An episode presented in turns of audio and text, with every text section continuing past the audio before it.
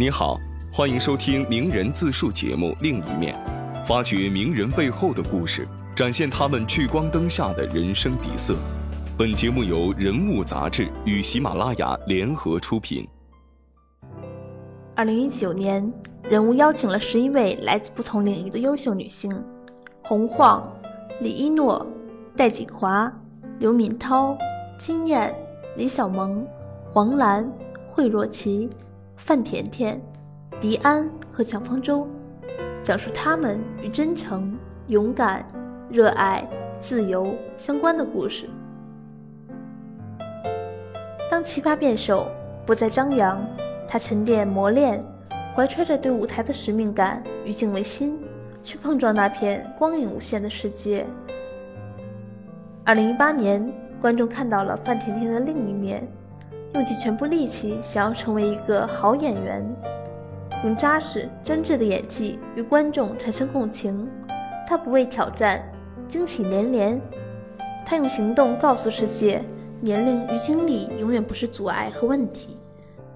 本期另一面，让我们走进演员范甜甜。嗯，二零一八年，我做出了一个选择，这个选择就是我离开了《奇葩说》。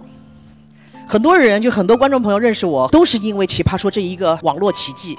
网络综艺在呃我参加《奇葩说》之前是没有的，还属于在所有综艺节目当中比较不太靠谱的一种啊。所以当时《奇葩说》找我的时候啊，说一毛钱没有让我去参加，我也是不愿意的。但是后来因为马东马老师就是我现在的老板跟我说了一句话，他打动了我。他说：“甜甜在这样的一个舞台上，你可以抛弃你自己过去所有的一切，真实的说出你想说的所有的话。”这句话打动了我。所以，我参加了《奇葩说》，在台上说出了真实的我想说的所有的话。所以，很多人说我在打辩论吗？不对，我从来没有打过辩论。我在《奇葩说》的舞台上，只是按照我真实的发生的故事，把这样的一个人展现给大家，把我自己破开来，一层又一层的打开，告诉大家，这个世界上确实有一个这样的人，过了这样的生活，过了这样的日子，说出来的这样的话，有这样的经历。所以，我在《奇葩说》上说的所有东西，一切的一切，都是真实的。这是个双刃剑，好的就是有的时候大家觉得我在台上特别动情，特别真挚啊。另外一个就是，其实说在台上能把自己全部破开，说出真心话，也是一个重新审视下自己过去的一个人生的一个过程。这也会让我很痛苦，因为我一定把所有的苦和乐都展现在所有的观众的面前。所以到今年二零一八年，很多人觉得是我江郎才尽要离开奇葩说。其实是我没有什么可以再说的了，这很重要。我觉得我把我自己的人生的前三十几年所有的人生该说的我都说给大家听了，而接下来我觉得大家应该给我一点时间，让我去振翅高飞，去做一些自己真心想做的事情。我真心想做的什么事情呢？我想成为一名演员。其实可以说，如果说我为这件事情付出多大的代价的话，为了想成为一名演员而付出多大的代价的话，其实奇葩说只是我离开这个舞台的第一步。在之前的所有的大家都没有看见，因为其实，在奇葩说之前，我参加了很多很多很多的节目，做了很多很多的牺牲都没有被看到，只是因为参加了这个节目之后，大家看到了我的人生，看到了我的将来，所以看到这句话的时候，我是挺感慨的。因为在我离开这个节目之前，很多人觉得说已经红了，那么既然红了的话，就有机会就可以实现你的梦想，可以做你自己想做的事情了。可是事实真的是这样的吗？很多人太小瞧演艺圈了，很多演员、很多导演见到我的时候都说：“啊，范甜甜不就是那个奇葩说里那个疯子吗？或者说就是那个刺姑娘。”我们上海人说，还有人就说叫八婆，还有哎呦，她就是会嚎，就是会叫。所以说，一些人看问题的本质现象不一样。为什么会有这句话呢？就是因为哪怕在奇葩说之后，我参加了很多很多的电影，拍了很多很多的戏，但每一次大概最多也就几分钟的时间，因为都是客串。可是为了完成我自己的梦想，我想当一个演员的梦想，从三岁开始就为这个舞台所准备的我自己，能对机会说不吗？其实年轻的时候，呃，在二十几岁的时候，为了一个机会从北京到上海，从上海到北京，经常在这个列车上面坐在那个餐车上面思考人生。啊，我现在在干什么？我在做点什么事情？机会来的那么的不容易，我能不能抓住眼前的机会？到底轮不轮得到我？到现场一看，所有的人坐在一排，一个房间等待面试。到你的时候可能只有一分钟，你就上去说啊，呃，我是，嗯，好，行，谢谢啊，就让你走了。到最后你能不能被选中，这些机会没有任何一个人能够知道。曲线救国了这么多年啊，我参加过很多节目，包括还有。呃，烧饭的节目大家不知道吧？就是我在这个做饭的节目上非常有名的，东方卫视顶级厨师啊。当年我还拿到了全中国的第六名。后来参加了这个新厨驾到，我是全中国第三名。就是做饭也能做出一个名堂来，这就是我的人生。做什么事情就一定要做出一个极致来，做饭也要做到这个比赛比到多少名啊？在之前在职场工作的时候，也一定要做到什么 marketing director，然后再往上做，拼死老命要做到最好的那个。那么既然我选择了演戏当一名演员的话，我就希望自己成为那个影后。这就是我对我自己人生的要求，可是为此要付出多大的代价？那么在《奇葩说》之后，参演过各种各样的片子。很多时候呢，我们公司的这个小姑娘们帮我去递简历，大家不要误会啊，以为进了演艺圈就很轻松。到现在为止还得进递简历，还得要面试。我经常从上海买飞机票打飞的啊，跑到北京来见导演，可能也就见个几面，也不知道自己这部戏能不能成功。经常受到冷遇，就是闭门羹，然后人家觉得说也不行。包括我在二零零五年的时候第 N 次北漂的时候来北京，呃，自己手写了大概五百份简历，手写啊，我觉得这样比较有诚意，放上自己的大头照，放到一个牛皮纸封里面，写上别人的这个收件地址，寄了大概五百封自我的简历，但是都石沉大海。呃，那段经历到现在也已经有十年了，所以离开奇葩说不是我人生的第一次的决断，还有一次决断就是在二零一二年的时候，二零一二年我三十二岁。所以那个时候跟小我七岁的男朋友分手了，同时呢，因为跟他分开之后，我的人生产生了一个新的想法，就是说，如果我再不为自己拼命再活一次的话，我觉得太对不起我自己了。这就是我一直说的选择权，我的人生一定要我自己做主，我要为我自己的选择负责任。我死在别人手里不行，我要死得死在我自己手里。所以那天我辞了职，其实。我一直有思考这个问题，就是我是不是活得跟别人不太一样？我是不是太任性了啊？我是不是有一点儿太想怎么样就怎么样过日子了？可是后来我觉得这样的活法到今天为止，我三十八岁，我并不认为这是一件坏事，啊，至少我认为所有我想做的事情我都做了，一点儿都没有后悔过。包括我在奇葩说上说过一句话：人生的节奏要靠自己去掌握。我什么时候结婚？我什么时候谈恋爱？我什么时候生孩子？我什么时候干什么？都得我做主。我想什么时候生就什么时候生，我想什么时候结婚就什么时候结婚，我想什么时候辞职就什么时候辞职，我想什么时候转换我的人生就转换我的人生。这就是为什么在今年二零一八年的时候，很多人不理解范甜甜你你为什么要走？你为什么要离开奇葩说？这么好的平台你在干什么？我愿意，我到时间了我就该走，这是我的人生，我做主。唐人街探案在去年的时候，呃，在纽约拍的这跟宝强跟浩然啊。也只有一分钟，可是一分钟的时间要靠多少人的人生去揣摩它呢？我想了，导演只给我一分钟的时间，我在这一分钟里让所有的观众得记住我呀。所以很多时候的表现就是更极致一点啊，大家要理解我的夸张啊。有的时候，虽然我一直说这是个流派啊，上面一位老师是马景涛老师啊，对，你要知道，有的时候留给我们这样的演员的空间啊，实在不是太不大。只有这么几分钟的时间，如果你还不尽情的绽放自己的话，就淹没在人海当中，没有人记得你。说句实话，有的时候呢，人家花这些钱请你是吧？啊，这个当然没收什么钱啊。那有的时候花了点钱请你，你好不容易去演个一点点戏，随便就这么演了，你对得起人家花钱的人吗？对吧？所以在每一个戏里边，我都想尽一切办法，用最短的时间，让自己最大的能量爆发。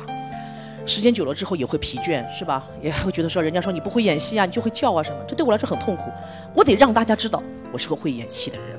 从三岁的时候就开始揣摩，怎么揣摩？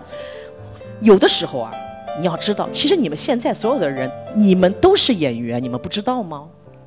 你们在扮演的什么是角色？学生、女学生、妈妈、女儿，这些都是角色。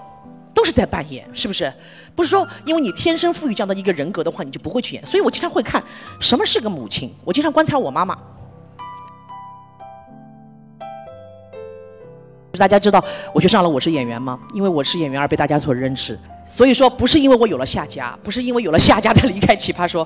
离开《奇葩说》，我发了一篇声明之后，演员的总导演吴彤，他在微博上看到了我发的这个文章之后，他很感动。他说：“甜甜，我想给你一次机会，你来试试看吧。”当时其实我挺纠结的，因为我想说，已经离开《奇葩说》，什么都没有了，一无所有，想从头开始，斩断尾巴，切断我的脐带。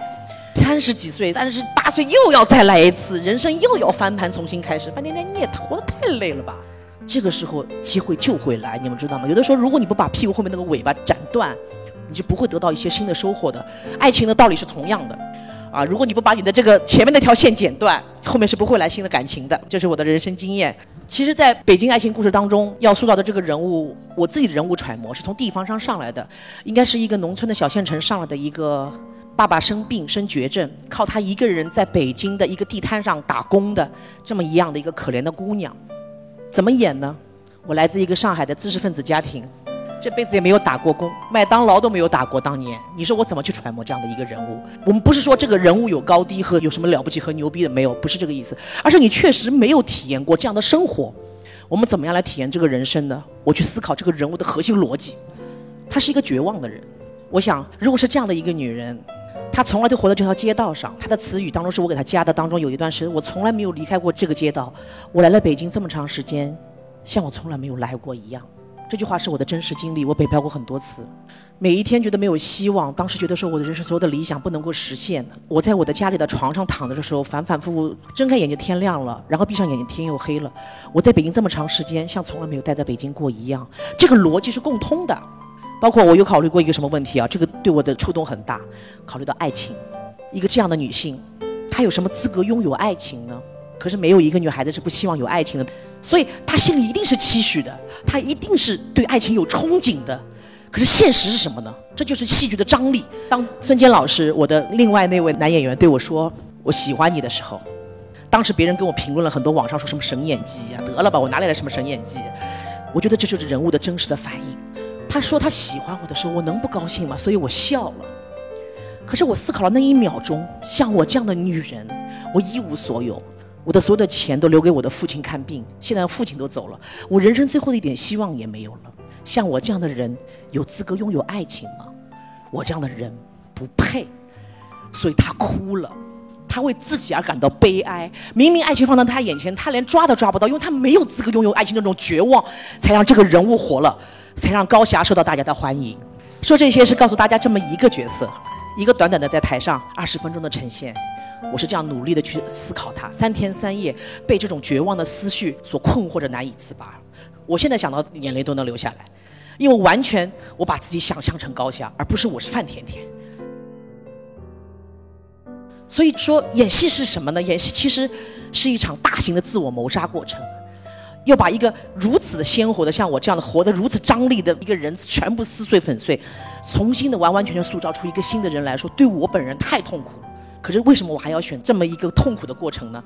高霞演完一个礼拜我都出不来，我在家里面就天天哭。人家问我说：“你干嘛呀？没事老在那哭。”我说：“我出不来。”我说：“我不行，我是戏子，我是戏精。”我说：“我我不行了，我活不下去了。”演完这个高霞之后，我只要在北京的街头上走，别人在后面叫我声“甜甜”，我在北京，我不配拥有爱情。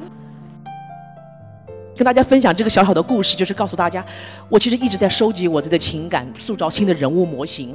每次谈恋爱的时候，谈到关键的时候、重点的时候，吵到一半的时候，我都想说，这个时候是不是再抓马一点，会不会让这个整个更猛烈一些啊？呃，真的，我有的时候很对不起我历任前男友，就是其实明明到吵到第三阶段已经能好了，我非得把他拖到第五阶段，把战线拉长，啊，然后各种虐。后来有一次，呃。哭到一半，我说你等一下，我就到厕所间去照照镜子。这个时候的悲伤是真实的，范甜甜，你要记住这个表情。我就，你都不爱我，记住。然后还拍了照片，还对着镜子。然后我男朋友在家里气到就爆了，就肺都炸了。他说有必要吗？你有作品吗？有人找你演戏吗？总有一天会有人找我演戏，总有一天会成为影后。说那句话的时候，我才二十几岁，在北京的一个一室户里面，后现代城百子湾，还是朝北。终日见不到阳光的一个小房间里，说出这样的一片豪言壮语。可是你看，十几年之后，只要坚持，就一定还是能够成功。我想分享的东西太多的原因，是因为我想告诉大家，我不是一个空口说白话的人。很多人其实对我不够了解。其实大家在《奇葩说》上看到那个范甜甜是存在的啊，那是《奇葩说》的范甜甜。在我是演员的舞台上看到的是演员的范甜甜。包括在做饭的这个舞台上看到是一个认真的好好做饭的一个甜甜。其实人为什么给自己贴这么多标签呢？为什么说什么是真实的自我呀？他们经常问我说：“你是不是特别做自己的一个人？”我说：“我不知道自己是谁，我这么复杂，这么优秀，像我这样的人怎么能用一句两句话来说清楚呢？说不清楚。但是我有一点想给大家传递的一点东西，就是我是一个真挚的人，我做任何事情都是真挚的，做菜的时候也很真挚，演戏的时候也很真挚，辩论的时候也很真挚。”包括付出了很多很多的代价，包括到现在可能很难找到爱情啊，因为现在为止能接得上我这个演戏频率的实在是太高了，我觉得普通男孩已经接不住我了，我在家里有的时候也要各种演。一个是成为一种习惯，还有一种是让自己能够更习惯于各种角色的塑造和转换。这就是我的人生体验派的人生哲学，想做什么就一定要去做。但是有的时候我觉得啊，大家一定要去好好的衡量一下我适不适合做，这也很重要。什么叫体验派的人生？我其实小的时候也很想结婚生孩子的啊，我那个时候就谈恋爱就想说，嗯，我要做个家庭妇女。我我觉得家庭妇女是一个非常优秀又了不起的职业。我尝试了，我失败了。啊，照顾别人，失去自我，牺牲自己，做一个家庭的后盾。以前我男朋友还给我洗脑，说在闽南啊，嗯，闽南有一句话叫“给熬”，就是家后，母亲在家里的角色就整个家的后面后盾。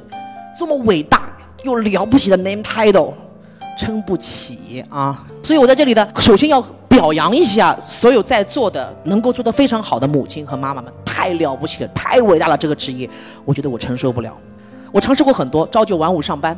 是吧？做得非常好，高管啊，怎么样？踩着高跟鞋，每天在这个什么陆家嘴金融中心，觉得自己喝杯咖啡帅的没地方待，老小资了，觉得自己每天做同样的事情，穿同样的衣服，说同样的话，然后玩同样的心机，做到同样的技巧，可能这样的生活我能合适吗？很多人说我活得用力过猛啊，我一直觉得说你怎么没有考虑过是你活得过于寡淡呢？人的所有的行为都是跟你的参照物有关的。如果学过这个相对论的话，就好比很多人都说过我的话说的特别快。当有人说你怎么讲话讲这么快，那你为什么不能反问他，是不是你讲的话太慢了呢？你的人生速度，这就是我的人生，从来都有个反问句，都有个 question mark，有个问号。当别人质问你，对你产生怀疑的时候，都会有这么一句话。今天讲这么多之后，最后我一定要讲一个什么？就是每一次我在奇葩说的舞台上都不能把个好 ending 说出来。最近我在研究这个 cyberpunk，我在研究这个赛博朋克的这个电影所有的体系。特别喜欢的是《银翼杀手》里面有一段话，那是个人造人死之前说的一句话，非常的凄美和有意思。后来我发现这就是宇宙的真理。当我们所有经历过最灿烂的一切和你所拥有的一切，最终将消失在时间的尽头，如同眼泪汇入雨水一般。本期节目就到这里，下一期你希望听到哪位名人的小秘密？欢迎订阅本节目，并在评论区给我们留言。这里是另一面，期待与你的下一次相会。